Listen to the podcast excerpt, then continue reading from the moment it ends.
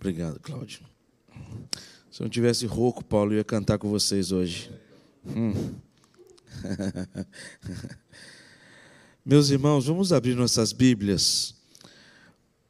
Texto do profeta Jeremias, capítulo 18. Nós vamos ler os seis primeiros versículos. Profeta Jeremias, capítulo 18. Nós vamos ler os seis primeiros versículos que diz assim. Jeremias capítulo 18, versículos de 1 a 6. Palavra do Senhor que veio a Jeremias dizendo: Dispõe-te e desce à casa do olheiro, e lá ouvirás as minhas palavras. Desci à casa do olheiro, e eis que ele estava entregue à sua obra sobre as rodas como o vaso que o olheiro fazia de barro se lhe estragou na mão, tornou-lhe a fazer dele outro vaso, segundo bem lhe pareceu. Então veio a minha palavra do Senhor: Não poderei eu fazer de vós como fez este olheiro, ó casa de Israel? Diz o Senhor: Eis que, como barro na mão do olheiro, assim sois vós na minha mão, ó casa de Israel. Oremos. Senhor Deus, de maneira muito especial, pedimos que o Senhor fale ao nosso coração, que o teu Santo Espírito, Deus, nos use como instrumento tão somente do Senhor, para trazer esta palavra que meditada, que ficou no meu coração, e que possa, Deus, ser edificante em cada coração que aqui está e todos que estão participando deste culto a Deus em suas casas, em nome de Jesus. Oramos assim. Amém. Tem uma música que marcou a minha vida.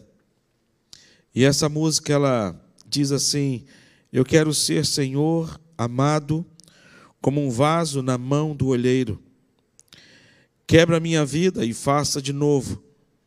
Eu quero ser, eu quero ser um vaso novo. E quando a gente canta essa música, a gente não tem a noção e a percepção da seriedade da letra desta música. Muitas vezes cantamos, obrigado, Paulo. Muitas vezes cantamos algumas músicas, sabemos de cor, e a gente muitas das vezes não pensa a respeito da letra. E como é difícil cantar esta letra e viver esta letra, porque esta letra ela vai dizer de um Deus que modela o nosso coração, de um Deus que nós nos encontramos nas Suas mãos, num Deus que pode quebrar a nossa vida e fazer de novo. E a gente tem dificuldade com respeito a este quebrar e ser quebrado na mão de Deus. A gente quer sempre ser um vaso lindo e um vaso novo. Quando olhamos para a vida de Jeremias, a gente percebe que Jeremias ele teve um chamado específico de Deus. O Jeremias ele teve uma, uma missão muito difícil da parte de Deus, que é anunciar ao povo de, povo de Israel que este povo ele seria de maneira muito é, contundente, de maneira muito ah, ah, generosa e amorosa, embora fosse trazer o juízo de Deus, mas ele tinha que anunciar este juízo de Deus e falar sobre o juízo de Deus Deus ele vai dizer para Jeremias: Olha, que hoje te constituo sobre as nações e sobre os reinos, para arrancares e derribares, para destruíres e arruinares, e para também edificares e para plantares. Jeremias ele viveu num tempo em que a gente pode trazer, fazer uma comparação com o Brasil. Veja a realidade descrita na época em que Jeremias ele foi chamado para ser profeta. Primeiro, havia uma falta de administração da justiça. Havia falta falta de justiça naquele povo, naquela época. Isaías, que foi contemporâneo, Isaías no capítulo 10, versículo 1 e 10 vai dizer: Ai de vocês que decretam leis injustas leis para explorar o povo. Vocês não defendem o direito dos pobres, nem a causa dos necessitados, e exploram as viúvas e os órfãos. Havia um comércio fraudulento na época, e Jeremias então ele chama a atenção das pessoas e das autoridades da época, quando lá no capítulo 5, versículo 27 e 28 de Jeremias diz assim: Assim como a gaiola está cheia de pássaros, também a casa deles está cheia de coisas roubadas. É por isso que são poderosos e ricos, e estão gordos e bem alimentados. A maldade deles não tem limite, não defendem a causa do órfão, nem se importam com os direitos dos pobres. Parece que está falando do Brasil, não? Parece que está dizendo aqui da nossa nação. O latifúndio, ai de vocês que compram casas e mais casas, que se tornam dono de mais e mais terrenos. Daqui a pouco não haverá mais lugar para outros morarem, e vocês serão os únicos moradores do país. Ouvi o Senhor Todo-Poderoso dizer isto: as grandes e belas mansões serão destruídas e ninguém ficará morando nelas. Um alqueire de parreira dará semente, uns 20 litros de vinho e 100 quilos de semente produzirão semente a 10 quilos de trigo. Isaías capítulo 5, versículos 8 a 10. Fala de um tempo em que as mulheres elas se dedicavam à luxúria. As mulheres elas se dedicavam às luxúrias e olha que lá nem existia shopping center. Mas ele diz aqui: naquele dia o Senhor tirará das mulheres de Jerusalém todos os seus enfeites, os que elas usam nos tornozelos, nas cabeças, os colares, os brincos, as pulseiras, tirará os véus, os chapéus, enfeites para os braços e os cintos e as faixas, tirará os frascos de perfume, os talismãs, os anéis, as argolas que usam o nariz, os vestidos luxuosos, os mantos, os chales e as bolsas, as saias transparentes, os lenços de linho, os turbantes e as mantilhas. Em vez de andares perfumadas, elas vão cheirar mal. Em vez de cintos finos, usarão cordas grosseiras. Não farão penteados bonitos, mas ficarão carecas. Não usarão roupas finas, mas roupas feitas de pano grosseiro. A beleza dela sai, vai virar uma feiura de dar vergonha. Isaías capítulo 3, versículo 18 a 24, falando especificamente das mulheres. Ele vai falar agora dos tributos que eram recolhidos, impostos. Vai dizer: perto de qualquer altar pagão, eles se assentam sobre as roupas que receberam com garantia de pagamento de dívidas e comem dos sacrifícios oferecidos a ídolos para comprar o vinho que bebem no tempo de, do Deus deles, usam dinheiro que recebe de mãos injustas. Vocês exploram o pobre, cobram impostos injustos da sua colheita. Quando a gente olha, e a gente podia olhar muito mais outros textos, a gente percebe que, de maneira muito clara, Jeremias ele viveu num tempo em que o povo de Israel estava sendo assolado. A gente percebe de maneira muito clara, diante de um texto em que o profeta Jeremias é chamado a conclamar o povo a se voltar para Deus, a buscar a Deus, a voltar-se, quedar-se diante de Deus, a se arrepender dos seus pecados, a confessarem ao Senhor. Por isso que Jeremias, ele vai dizer para o povo buscar o Senhor de todo o seu coração, de toda a verdade que havia no seu sentimento. Por isso, Jeremias ele fala de recomeço. E ele falando de recomeço, ele vai falar nesse texto no capítulo 18 a respeito de uma mensagem de esperança ao povo de Israel. Ele vai falar diante de um povo que estava distante de Deus, um povo que estava afastado de Deus, um povo que precisava ser transformado pela ação poderosa do Senhor. Mas ele traz uma mensagem de esperança, embora Jeremias ele é muito enfático, dizendo da, do juízo de Deus. Jeremias ele anuncia que este povo ele seria conquistado pelos babilônios. Mas Jeremias aqui ele vai falar de uma esperança, de um recomeço, de uma de uma de um de um ar de, de esperança ao coração de todos eles. E ele vai falando a respeito de recomeço. E falar de recomeço, ele fala em primeiro lugar que para ter recomeço é necessário uma decisão. Por isso, versículo 1 e 2, ele vai dizer: Palavra do Senhor que veio a Jeremias dizendo: Dispõe-te e desce à casa do olheiro, e lá ouvirás as minhas palavras. E ele vai dizer: Desci à casa do olheiro. A hora de descer à casa do olheiro, nós aprendemos algumas lições. E a primeira lição é a lição da urgência. Por isso ele vai dizer: dispõe-te. Nós vivemos numa, numa época em que nós precisamos desta mesma urgência de pessoas que se dispõem o coração para poder voltar à casa do oleiro. E voltar à casa do olheiro é você voltar à casa do Pai, é você buscar a presença do Senhor, daquele que molda o nosso coração, daquele que tem a nossa vida em Suas mãos.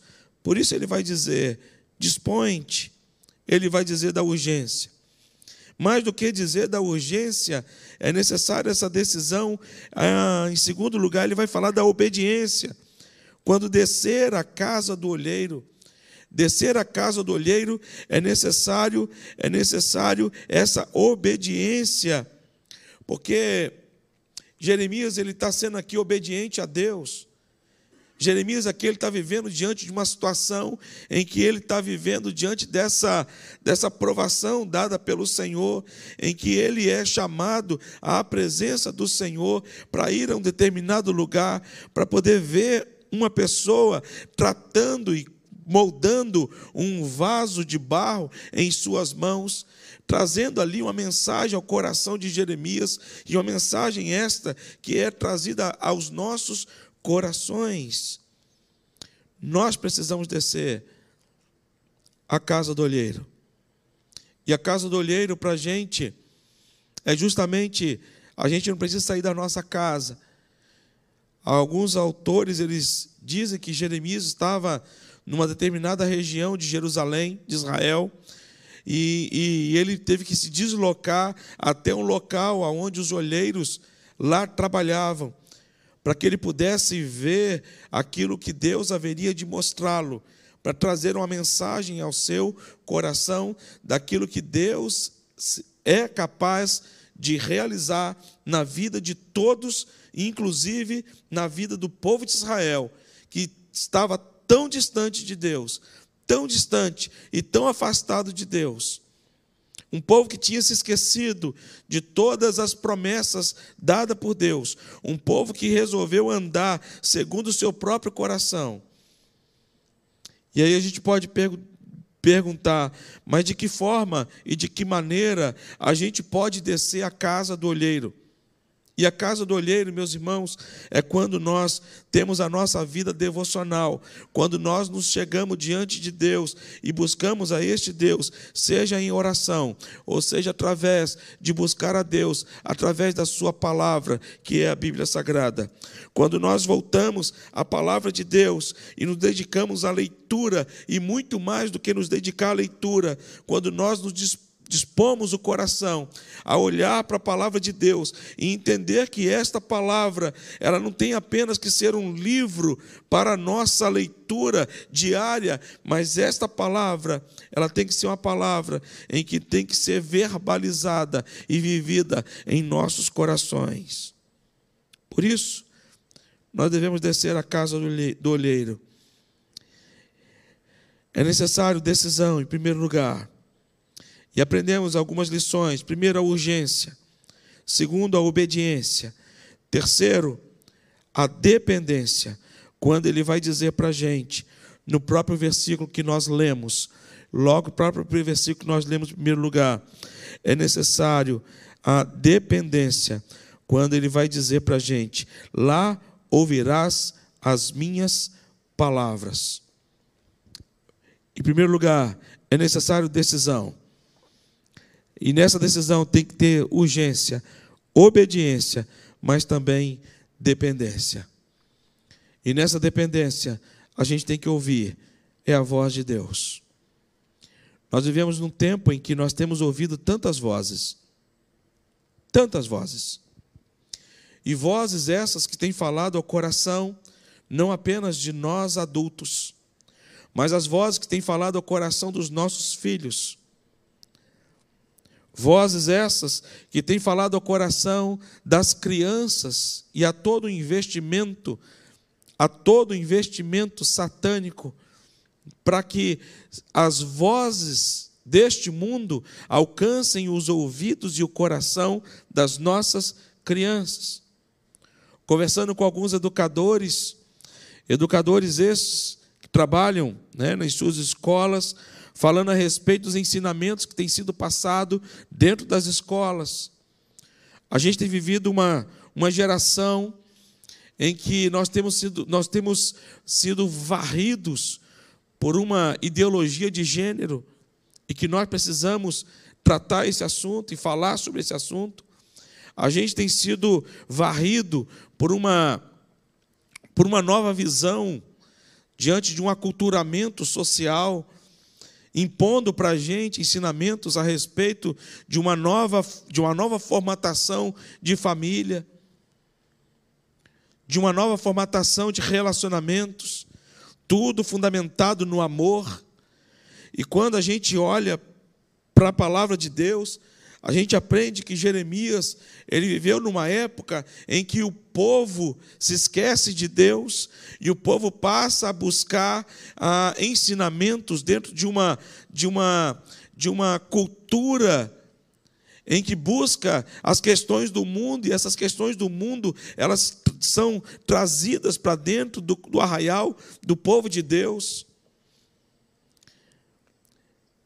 E aqui Jeremias ele é levado por Deus.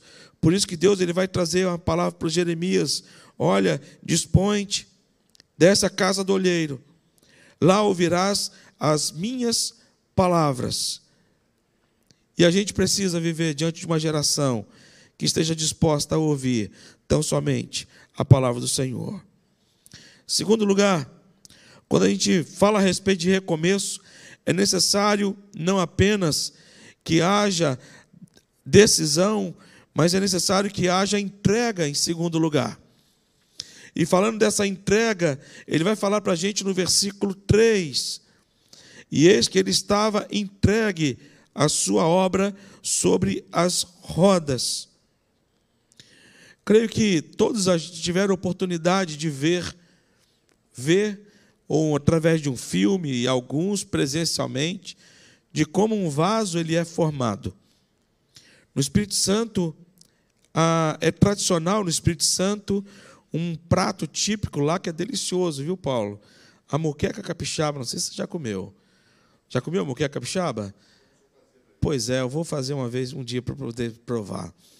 A moqueca capixaba é um prato típico do Espírito Santo, que é, é, ele é feito numa panela própria. E essa panela é uma panela de barro. Quando a gente roda lá a estrada, né, as rodovias do estado do Espírito Santo, há várias barracas no meio da estrada vendendo panelas de barro. Já, é, já se transformou até num, num símbolo né, de, de lembrança do próprio Estado do Espírito Santo. Eu lá na minha sala, eu tenho uma panelinha né, de barro lá que fica na minha estante, embora vazia. Né, as pessoas já ah, vou lá ter uma muqueca lá, embora vazia, apenas para poder lembrar o Estado. E quantas vezes a gente para na estrada e vê ah, as pessoas produzindo a panela de barro. E eles então colocam o barro numa, numa, numa, numa roda e aquilo fica girando, girando e ele vai modelando com as próprias mãos até ficar pronto e levar ao fogo, o forno, para poder ser aquecida e chegar numa temperatura certa e num cozimento certo, para que aquela panela de barro esteja pronta para poder ser comercializada. Quando a gente olha para esse texto, a gente sabe que Deus ele leva Jeremias até o oleiro para ele ver a produção de um vaso. não era uma panela de barro, mas era um vaso. E o que está nas mãos do olheiro é justamente o barro. E quando a gente olha para este barro, lembra-nos o texto lá de Gênesis capítulo 3, versículo 19, quando diz: Do suor do rosto comerás o teu pão, até que tornes a terra, pois dela foste formado, porque tu és pó, e ao pó tornarás.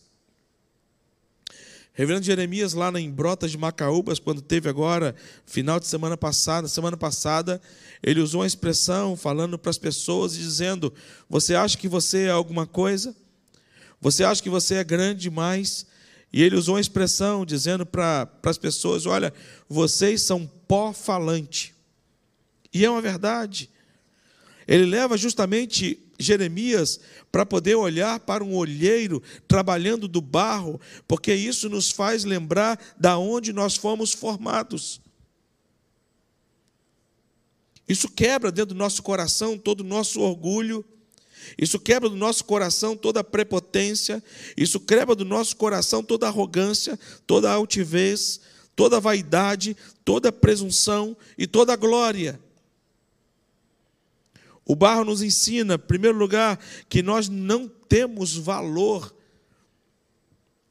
Barro talvez seja o mineral mais barato que exista na face da terra. Deus poderia ter nos formado do ouro. Deus poderia ter nos formado de alguma pedra ou algum granito. Hoje que está em alta e lá em Brotas tem muito, que é o quartzo. Deus poderia nos, no, ter nos feito de algum outro material até a história do Pinóquio, Pinóquio foi feito da madeira. Deus podia ter nos esculpido de uma madeira, mas Deus nos pega do barro e nos forma desse mineral sem valor para poder fazer a gente entender de fato quem nós somos. E quantas pessoas hoje, nos nossos dias, meus queridos irmãos, estão mais preocupados com a aparência do que com aquilo que está dentro do nosso coração. Nós somos vasos de barro, mas nós carregamos dentro do nosso coração algo de mais precioso. Jesus Cristo, quando veio a este mundo morrer pelos nossos pecados, ele não veio para poder salvar a carne, mas sim a nossa alma. Barro nos ensina que a gente não tem valor algum. Barro nos ensina que a gente não tem beleza. Barro nos ensina que nós somos cheios de impureza e é dessa matéria-prima que nós fomos formados. E é dessa matéria-prima que nós fomos formados.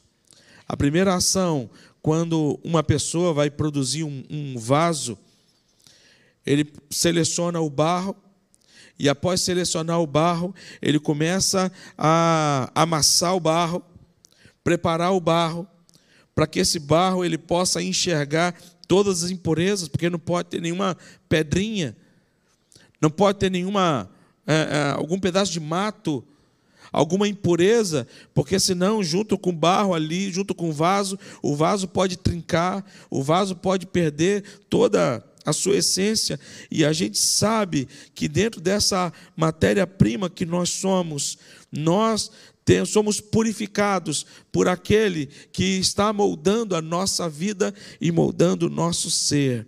Por isso, podemos afirmar que é necessário uma entrega, porque o barro nas mãos do olheiro, ele pode se transformar num vaso, num vaso precioso, num vaso caro, num vaso bonito. Mas o barro, sem estar nas mãos do olheiro, ele é tão somente barro. Tão somente barro. Por isso é necessário que a gente esteja nas mãos do nosso Deus. Terceiro e último lugar. Esse texto ele fala de recomeço. E esse recomeço é necessário voltar ao início. Ele vai dizer: como o vaso que o olheiro fazia de barro, se lhe estragou na mão, tornou-lhe a fazer dele outro vaso, segundo bem lhe pareceu. Então veio a minha palavra do Senhor: Não poderei eu fazer de vós como fez este olheiro ao caso de Israel. Diz o Senhor: Eis que, como barro na mão do olheiro, assim sois vós na minha mão, ó casa de Israel. E quando olhamos para esse texto, a gente reafirma que Deus é o olheiro e Deus tem o poder sobre o barro. É Ele que coloca a mão, é Ele que faz e modela. No versículo 6, ele vai dizer isso. Profeta Isaías, no capítulo 45, versículo 9, diz assim: Aí daquele que contende com, contende com o seu Criador, o caco entre outros cacos de barro. Porventura dirá o barro que o formou, que fazes? Ou a tua obra não tens mão? Quem és tu, homem, para discutires com Deus? Porventura pode o objeto perguntar a quem o fez? Por que me fizeste assim? Ou não tem o olheiro direito sobre a massa para do mesmo barro fazer um vaso para honra e outro para desonra? Romanos capítulo 9, versículos 20 a 21. Nós temos que entender que nós somos tão somente como o vaso na mão do olheiro. E é impressionante esse texto, quando Deus está dizendo para o povo de Israel: Olha, vocês são como este vaso que está na mão do olheiro, e Deus teve que voltar, voltar à natureza do barro, voltar a aquele vaso que estava sendo formado, e ele então aperta com a mão e volta a matéria-prima para poder remodelar. Eu louvo a Deus, porque o texto, ele não vai dizer para mim e para você que Deus olhou aquele barro, aquele vaso que estava sendo formado, e ele viu que havia imperfeição, ele então amassa o, o barro, joga o barro fora e pega um novo barro para poder remodelar dentro de um novo, uma nova massa. Mas Deus não faz isso.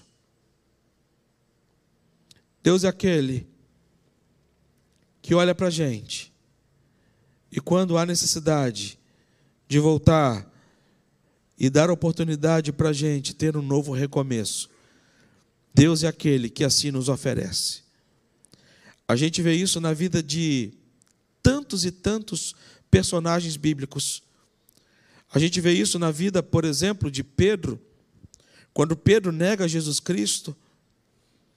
Ali havia um vaso de barro com defeito. E Pedro se achava o vaso mais bonito e o vaso mais importante. A ponto de chegar para Jesus Cristo e dizer para ele: Jesus, olha, esquece esse plano que o Senhor tem de tirar, de, de se entregar, de morrer. Se alguém vier pegar o Senhor, vai ter, que, vai ter que passar por cima de mim. E Jesus chega para Pedro e fala assim: Pedro, você não sabe o que está falando? Hoje mesmo você vai me negar três vezes? E mesmo Jesus sabendo que Pedro haveria de negá-lo por três vezes, Jesus não o descarta. Quando Jesus ressuscita, Jesus vai ter com Pedro.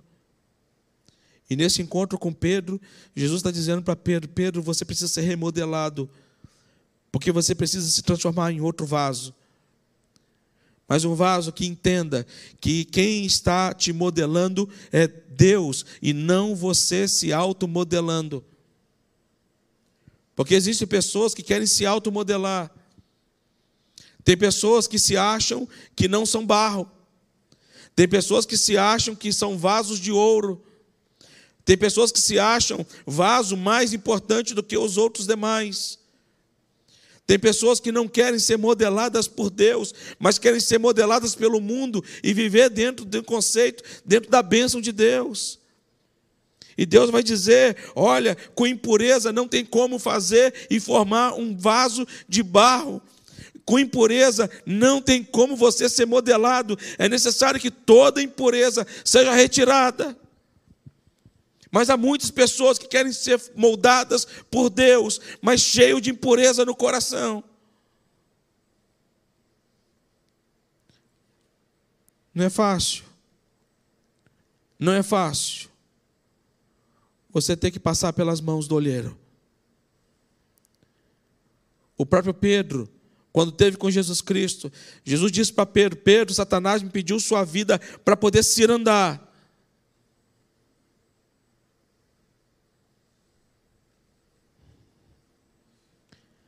Em outras palavras, Jesus estava dizendo para Pedro o seguinte: Pedro, Jesus me pediu, Satanás me pediu para poder fazer da sua vida, sabe o que?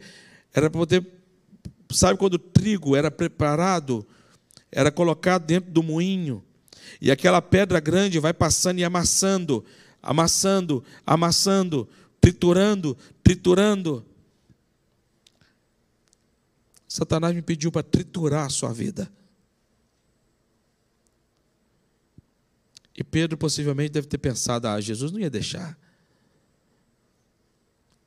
E Jesus disse para Pedro: Pedro, estou rogando por você, estou orando por você. Em outras palavras, ele disse: prepara teu lombo, porque vem chumbo grosso. Sabe, meus irmãos, a vida da gente não é fácil. Às vezes a gente está sendo triturado por Deus. Às vezes acontece coisa na nossa vida que a gente não quer que aconteça. E muitas vezes a gente pergunta, Senhor, para quê? E é Deus que está amassando o barro, é Deus que está preparando o barro, é Deus que está tirando as impurezas.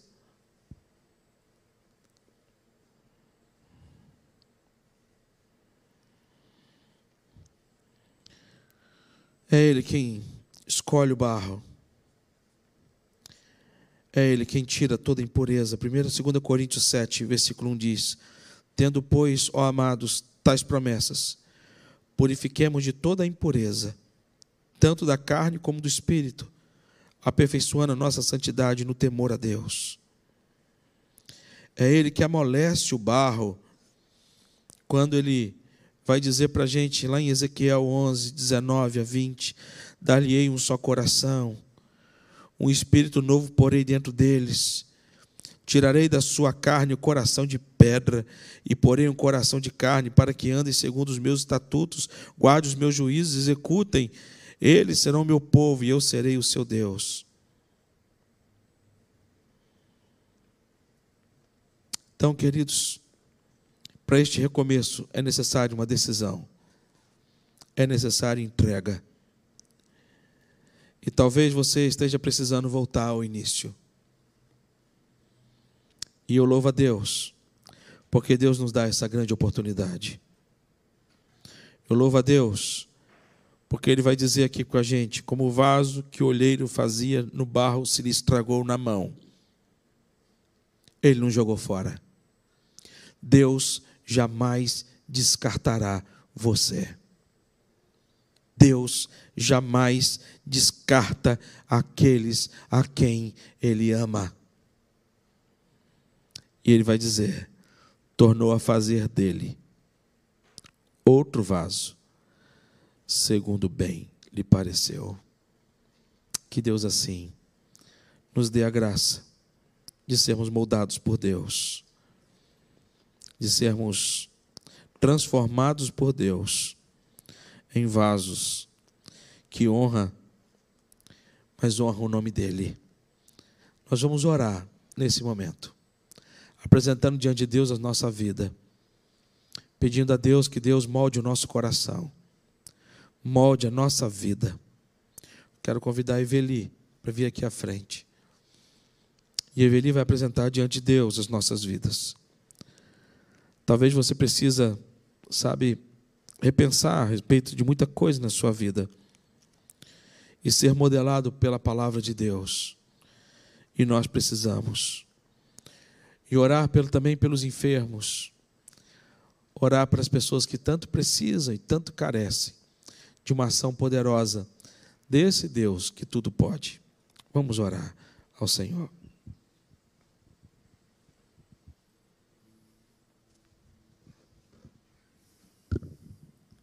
Senhor Oleiro,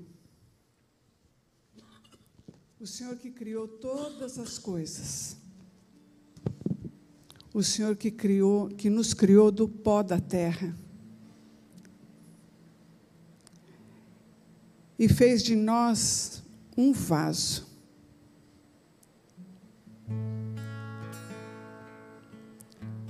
Sabemos, ó Deus, que somos imperfeitos, mas vemos nisso que o Senhor não desiste de nós. E a cada instante o Senhor está nos moldando a ser como o Senhor quer que nós sejamos. Nós queremos ser dependentes de Ti, ó Deus. Porque nós não podemos, com as nossas próprias forças, seguir é, com os nossos passos, porque nós vamos rachar. Por isso, Deus, nós nos submetemos a ser moldados por Ti a cada dia. A cada dificuldade que se apresenta na nossa vida, sabemos que o Senhor está nos moldando, fazendo novo. O Senhor não desiste de nós. E prova disto é a salvação que o Senhor nos dá através de Cristo Jesus. Obrigado, Deus, porque o Senhor decidiu nos amar. E sabemos, ó Deus, que a cada dia o Senhor nos ensina a estar perto de Ti quando estudamos a tua palavra, quando oramos, quando nos dobramos diante de ti, queremos dizer, Senhor, molda-nos. O nosso desejo é ser dependente de ti. E há tantas situações, ó Deus, que que fazem permanecer fiéis a Ti. Quando nós sabemos que muitos dos nossos irmãos estão num leito de dor, nós sabemos que o Senhor quer que nós busquemos a Tua face. Quando, os, quando muitos dos nossos irmãos estão enfrentando uma dificuldade financeira, o Senhor quer que nós o busquemos.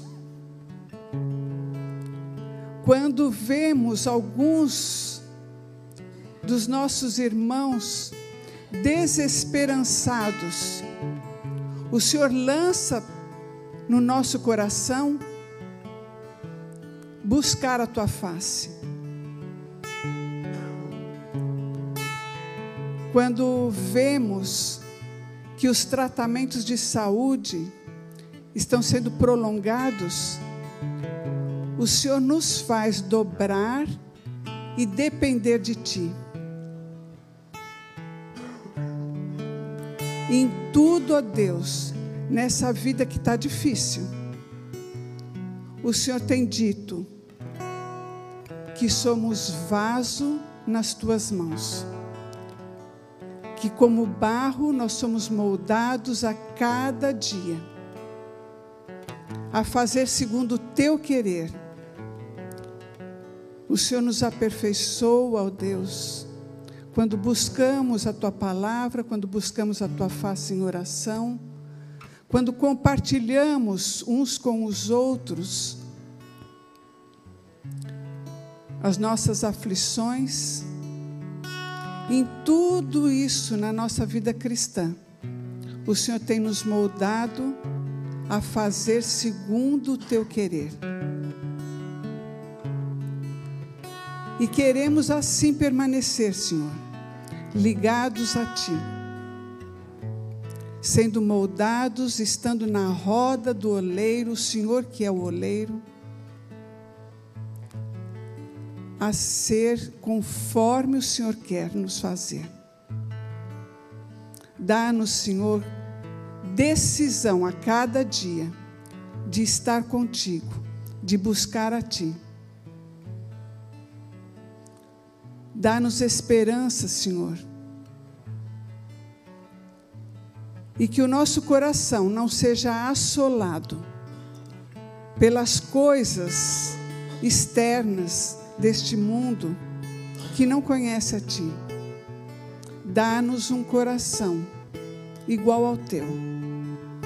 Faz-nos, ó Deus, voltar ao princípio de tudo, a lembrar do primeiro amor. Dá-nos, Senhor, um coração igual ao Teu. E que a gente não desista e se sinta cada dia sendo moldado por Ti. Porque é assim que o Senhor quer, na dependência Tua. No nome de Jesus, Senhor e Salvador, é que oramos. Amém.